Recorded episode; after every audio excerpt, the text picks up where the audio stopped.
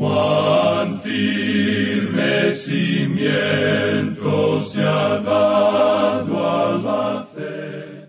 A través de la Biblia, un análisis de la Biblia libro por libro que le ayudará a crecer espiritualmente. Estos estudios fueron diseñados por el doctor J. Vernon McGee. Acompáñenos en este fascinante recorrido a través de la Biblia.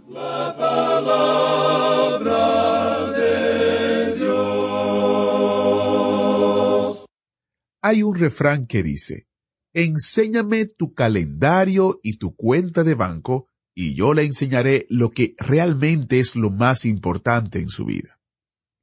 Piénselo. Como gastamos nuestro tiempo y como gastamos nuestro dinero, revelan lo que realmente nos importa. Bienvenido a través de la Biblia, el programa donde conocemos a Dios en su palabra. Soy su anfitrión, Heiel Ortiz. Hoy, en A través de la Biblia, nuestro maestro Samuel Montoya nos muestra en Colosenses capítulo 3, del 1 al 4, que como creyentes, nuestro compromiso con Cristo debe ser lo primero en nuestras vidas.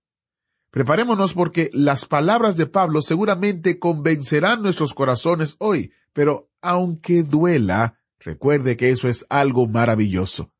Invitemos en oración al Espíritu de Dios a usar su palabra para mostrarnos cómo seguirle y caminar con Él en gozo y obediencia a lo que es mejor para nosotros. Padre eterno, te damos gracias porque tenemos tu palabra que nos enseña, nos muestra, nos corrige, nos orienta y nos guía hacia donde debemos caminar y cómo podemos seguirte a ti. Te pedimos que uses este tiempo, Señor, para hablarnos y mostrarnos nuestro pecado, dónde estamos fallando y cómo podemos ponerte a ti de primero. Usa al Maestro, usa este tiempo. En el nombre de Jesús te lo pedimos. Amén. Ahora iniciamos nuestro recorrido bíblico de hoy con las enseñanzas del Dr. Magui en la voz de nuestro maestro Samuel Montoya. En el día de hoy, amigo oyente, llegamos al capítulo tres en nuestro estudio de esta epístola del apóstol San Pablo a los colosenses. Y vamos a comenzar nuestro estudio con el versículo uno. Nos encontramos aquí con otra división de esta pequeña epístola. Aquí esto está de acuerdo con la forma acostumbrada de dividir las cartas. Él siempre nos da en primer lugar la sección doctrinal y luego nos presenta la sección práctica. Así es que aquí en este capítulo tres comienza esta sección práctica. Ya hemos podido apreciar que en la primera parte de la epístola Él nos presenta la preeminencia de Cristo. Hemos visto a Cristo como Él es, un miembro de la Trinidad, que Él es Dios. Él es tan hombre como el mismo hombre, pero también es tan Dios como el mismo Dios. Y luego vimos que Él era preeminente en la creación porque Él es el Creador. También vimos que Él es preeminente en la redención porque Él es el Redentor.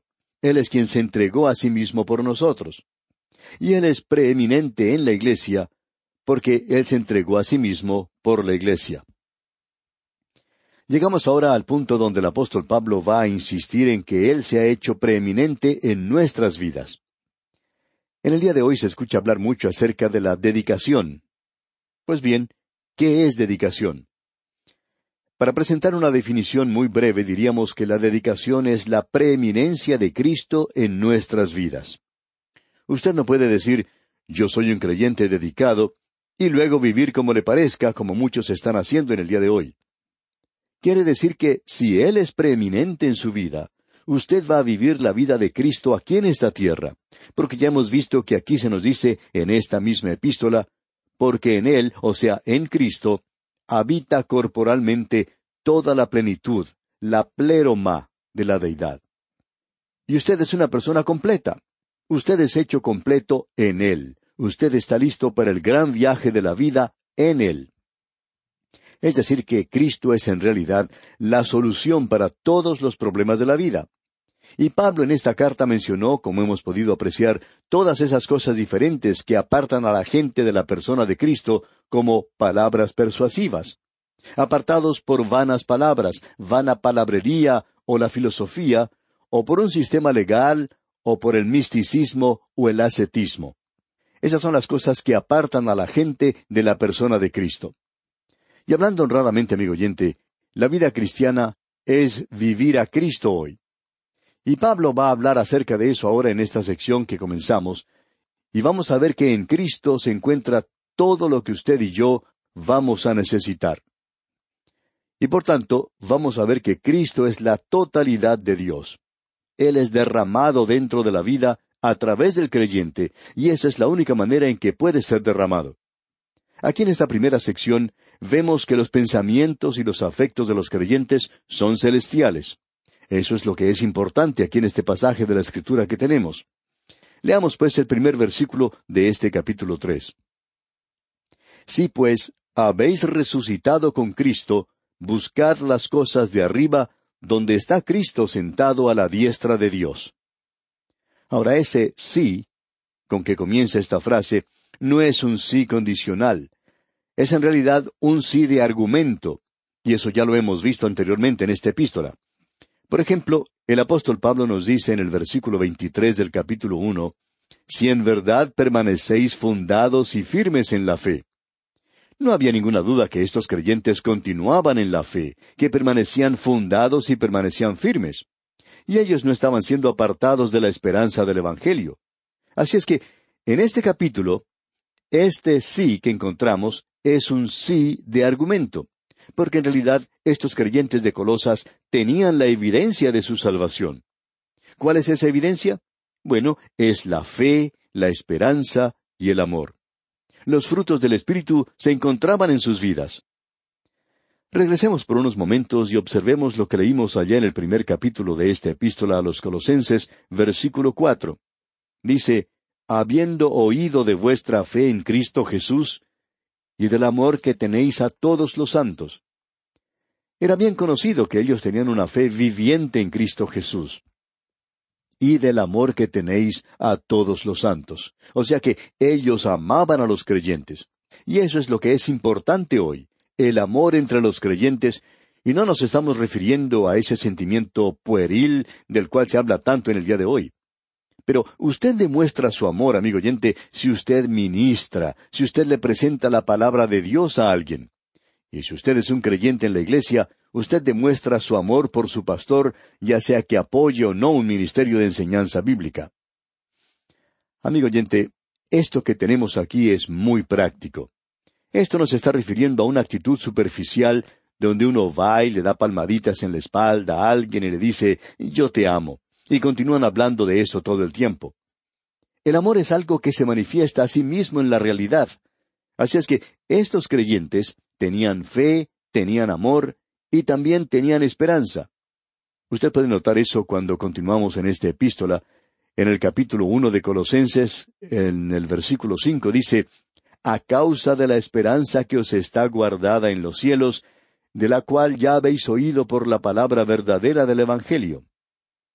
Y ellos entonces tenían una esperanza, y esa esperanza era la venida de Cristo por su iglesia. Y todo esto demostraba que ellos eran hijos de Dios y tenían el fruto del Espíritu que ha llegado hasta vosotros, así como a todo el mundo, y lleva fruto y crece también en vosotros desde el día que oísteis y conocisteis la gracia de Dios en verdad. Usted puede apreciar que era la manifestación del Espíritu Santo en la vida de los creyentes en esa ciudad de Colosas. Así es que, nuevamente tenemos que repetir que lo que se menciona aquí no es una pregunta o una condición, sino más bien un argumento. El apóstol Pablo está diciendo aquí en el capítulo tres, versículo uno, Si pues habéis resucitado con Cristo, buscad las cosas de arriba, donde está Cristo sentado a la diestra de Dios. Y aquí encontramos algo que creemos es de suma importancia, y queremos dirigir su atención a lo que Pablo está diciendo aquí. Él dice, ¿Dónde está Cristo en el día de hoy? Bueno, Él está sentado a la diestra de Dios. ¿Y qué debemos hacer nosotros hoy? Tenemos que buscar aquellas cosas que están arriba. Y esa palabra buscar es una palabra muy interesante en realidad. Tiene el significado de algo urgente y también de un deseo y de una ambición teniendo toda la emoción que se presenta con buscar aquellas cosas que están arriba, donde está Cristo sentado a la diestra de Dios.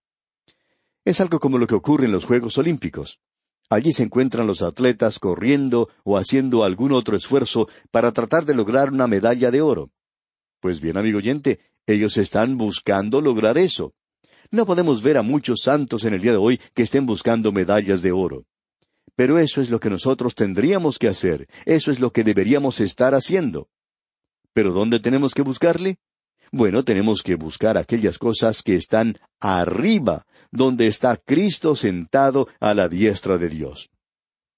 Ahora, ¿qué es eso de cosas de arriba? Eso es donde Cristo está. Y quiere decir que debemos buscar las cosas de Cristo. Y quisiéramos, amigo oyente, que usted note aquí algo que es muy importante. Aquí no se nos dice que tenemos que ir a algún lado y tomar algún pequeño curso que nos enseñe alguna mezcla de pseudopsicología y un poquito de la Biblia. No se nos dice aquí que debemos buscar eso. En muchos lugares hoy están ocurriendo cosas como estas, donde se presentan algunos programas todos mezclados y donde los pobres creyentes hoy están tratando de obtener esta clase de cosas y esta pseudopsicología y un poquito de la Biblia, todo mezclado en unas pocas clases durante la noche.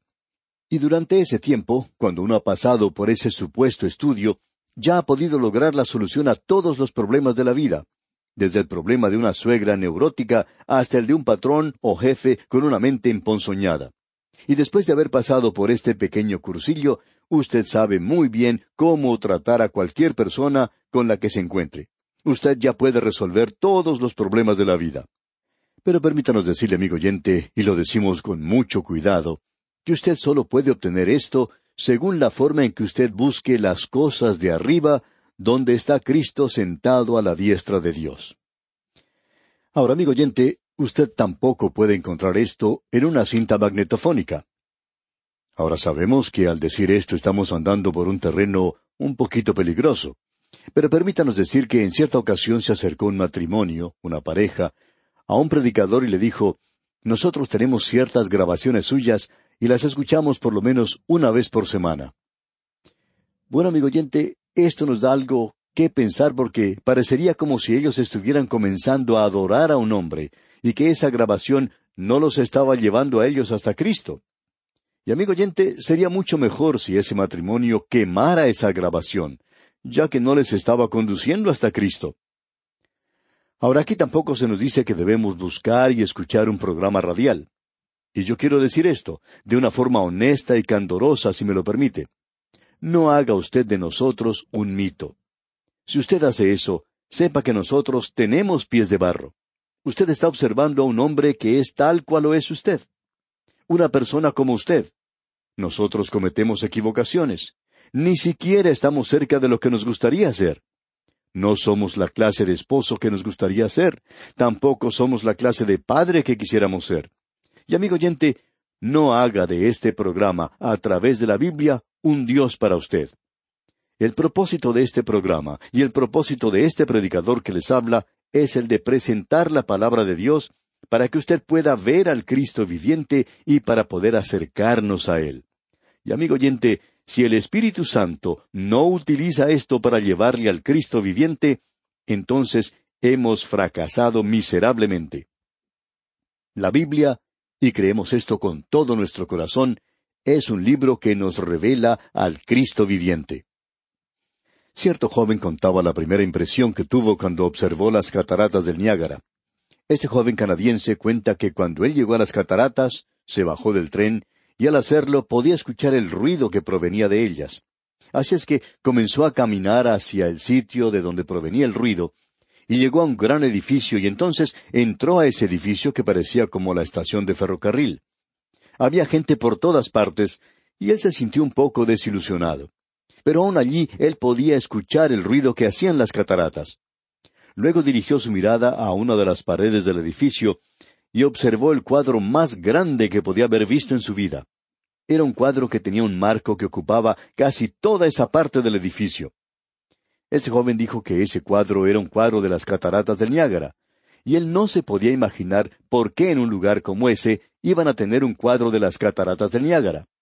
Así es que comenzó a acercarse al cuadro, y mientras más se acercaba, más podía darse cuenta que estaba mirando a través de ese marco a las verdaderas cataratas, las cataratas del Niágara. Amigo oyente, cuando usted lee la Biblia. No está mirando a una persona muerta.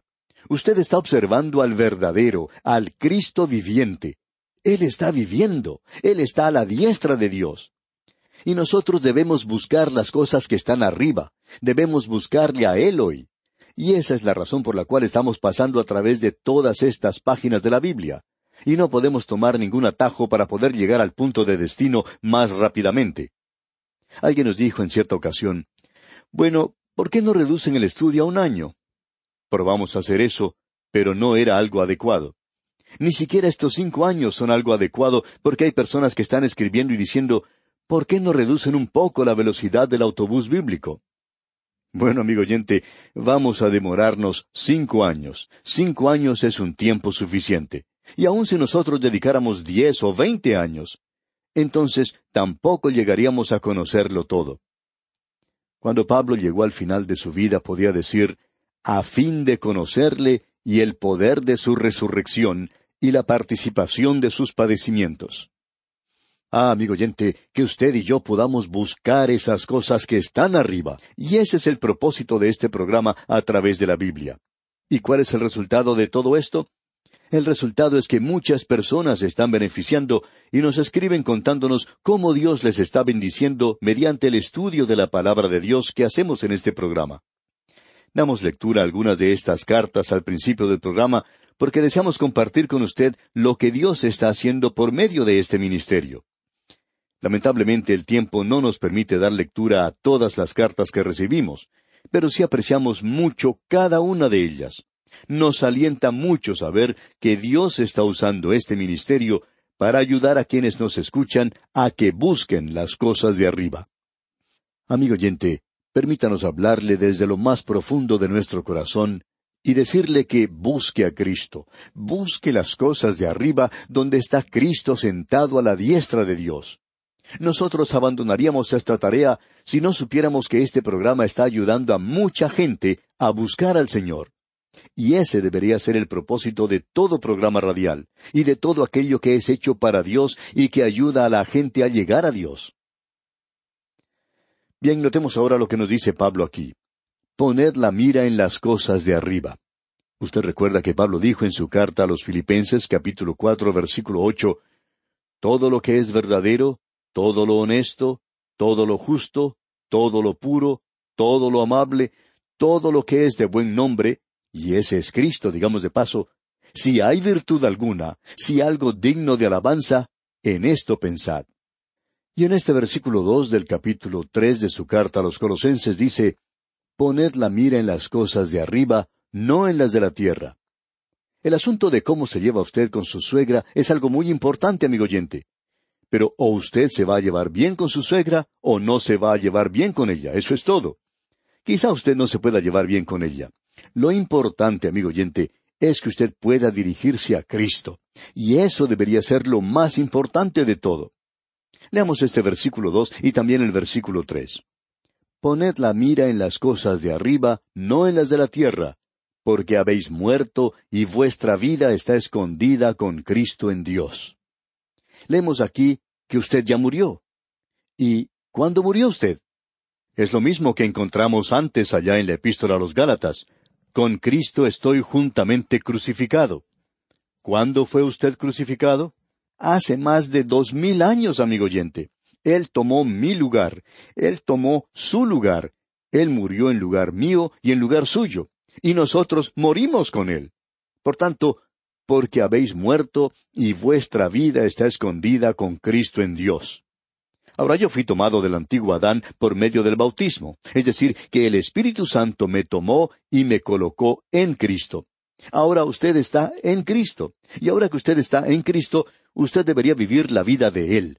Permita que la plenitud de Él se demuestre en su vida. Cuando Cristo, vuestra vida se manifieste. Si usted tiene alguna vida, es la de Cristo. Juan dijo que nos iba a mostrar la vida eterna. Bien, ¿cómo puede uno demostrar vida eterna? Mostrando a Cristo. Cristo es vida eterna. Y en el versículo cuatro de este capítulo tres de la epístola a los Colosenses, dice Pablo, Cuando Cristo, vuestra vida, se manifieste, entonces vosotros también seréis manifestados con Él en gloria.